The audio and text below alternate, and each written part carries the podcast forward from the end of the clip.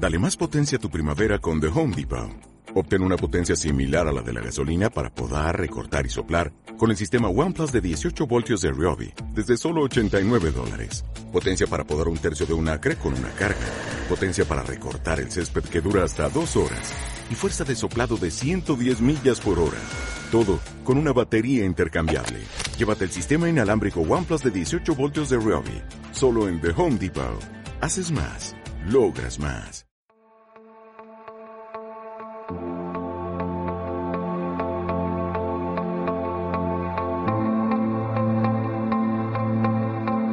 Hablemos de ciencia con Alberto Rodríguez.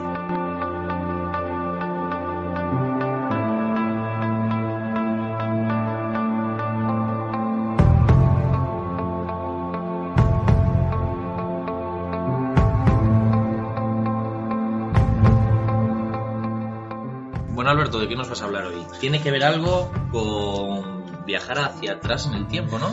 Pues sí, sí, por ahí van un poquito los tiros. Eh, es una anécdota que podría haber significado, o puede haber significado, ahora veremos cuál fue la- las consecuencias de la misma, el hecho de que muchas de estas películas que pronostican máquinas del tiempo, que se puede ir hacia adelante y hacia atrás, Doctor Who, por ejemplo. Who, eh, podría haber sido real, al menos en el ámbito nanoscópico de las partículas de la mecánica cuántica. Estamos hablando en este caso de los neutrinos. Podría haber sido simplemente posible, ¿no? Podría haber sido posible, pero ahora veremos qué ocurrió de verdad. Pues adelante.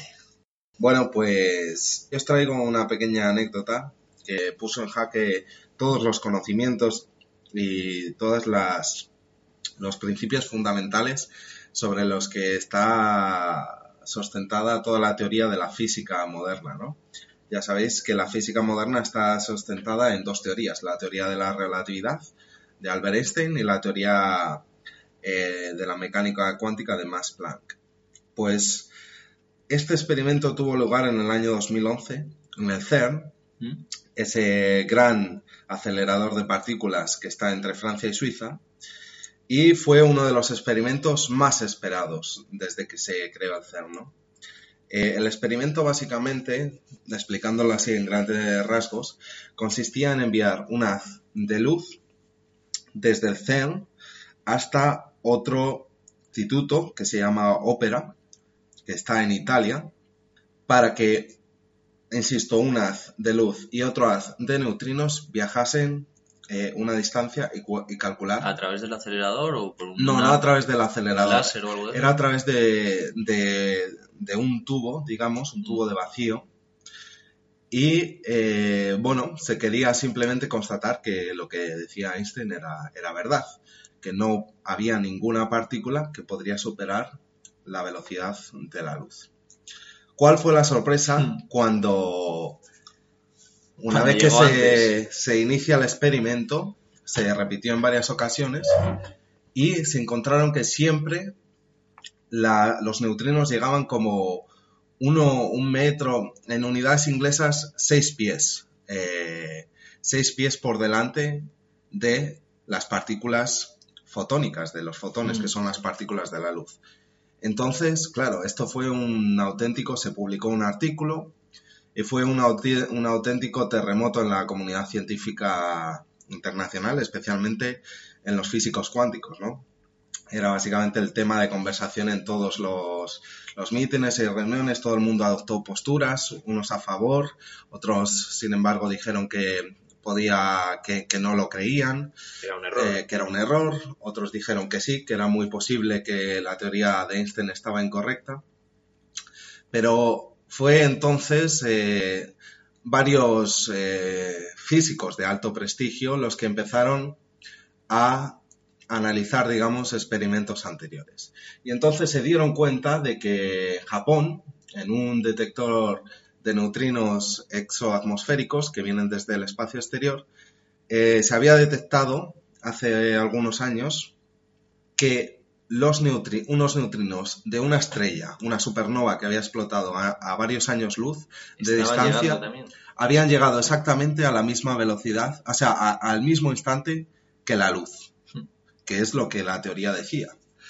Entonces, eh, claro, eso contrastaba mucho con los experimentos que se habían llevado a cabo en el CERN, porque estaba a varios años luz, una distancia muchas órdenes de magnitud mayor que la del CERN, y habían llegado a la misma velocidad. Entonces había ahí algo que no cuadraba. Otros científicos se dieron cuenta de que, por ejemplo, había habido un experimento en la Universidad de Nueva York en el que los alumnos de física cuántica habían tenido que predecir y calcular cuál es la velocidad de la luz usando, digamos, un equipo que tenían en el laboratorio de esta universidad. Y habían visto que la velocidad de la luz era ligeramente mayor a la hora de comer, después por la tarde iba decreciendo un poquito y por la noche era mucho menor. Y entonces eh, empezaron a, a, preguntarse por qué, ¿no? Y se dieron cuenta que había un fallo. Había un fallo en los sensores, en el caso de la Universidad de Nueva York, que eran dependientes de la temperatura. Entonces, a la hora de comer, el experimento se realizaba en el hall principal, había muchas personas, generaban calor y esto hacía que los sensores midiesen de manera incorrecta. Por la noche no había nadie, descendía la temperatura y medían otro tipo. Entonces, con todas estas evidencias, se comprobó que había un fallo en la trigonometría de los satélites que medían entre Suiza e Italia y se dieron cuenta de que Einstein era demasiado Einstein como para estar equivocado ¿eh? y, de que el fallo... y de que el fallo no era tal. Pero centrémonos un poquito en lo que, en por qué generó tanto debate. Raro, raro también que, falle la mecánica antes que, que, el ser humano, ¿no? Pues sí, pero esto, esos ese tipo de fallos están a la orden del día. Tienes que tener en cuenta que en un experimento de estas características hay cientos de cosas que pueden fallar.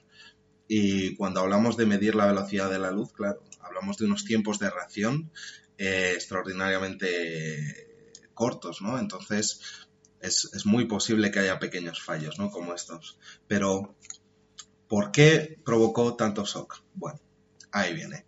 Se supone que si un astronauta viaja durante varios años eh, por el espacio exterior, digamos, a una velocidad mayor que la Tierra, cuando regresa, el tiempo transcurrido para ese astronauta es un poquito menor que para el resto de los humanos.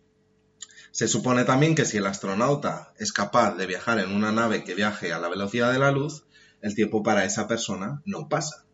Entonces lo que se estaba comentando o poniendo en evidencia en este experimento de haber sido cierto es que en el universo existen partículas que pueden ir en tiempo, digamos, negativo. ¿Por qué? Porque si los neutrinos eran capaces de ir más rápido que la velocidad de la luz, estarían volviendo hacia atrás en el tiempo. Esto habría sido un auténtico terremoto y por eso los físicos cuánticos que conocen bien el tema eh, enseguida se posicionaron y hubo ese, esa granola de, de opiniones. ¿no? Eso, carnaza para Stephen Hawking. Carnaza para Stephen Hawking, evidentemente, pero habría que haberse replanteado muchas cosas, la edad del, la edad del universo, eh, las reacciones que, que, suceden en los reactores nucleares, cientos de cosas habría que haber vuelto a recalibrar de, de haber sido esto cierto. Pero afortunadamente Einstein era un tío demasiado inteligente como para tener esos fallos. Tener ese tipo de fallos. Pues muchas gracias, Alberto. Un placer. Gracias por tu colaboración. Hasta la próxima.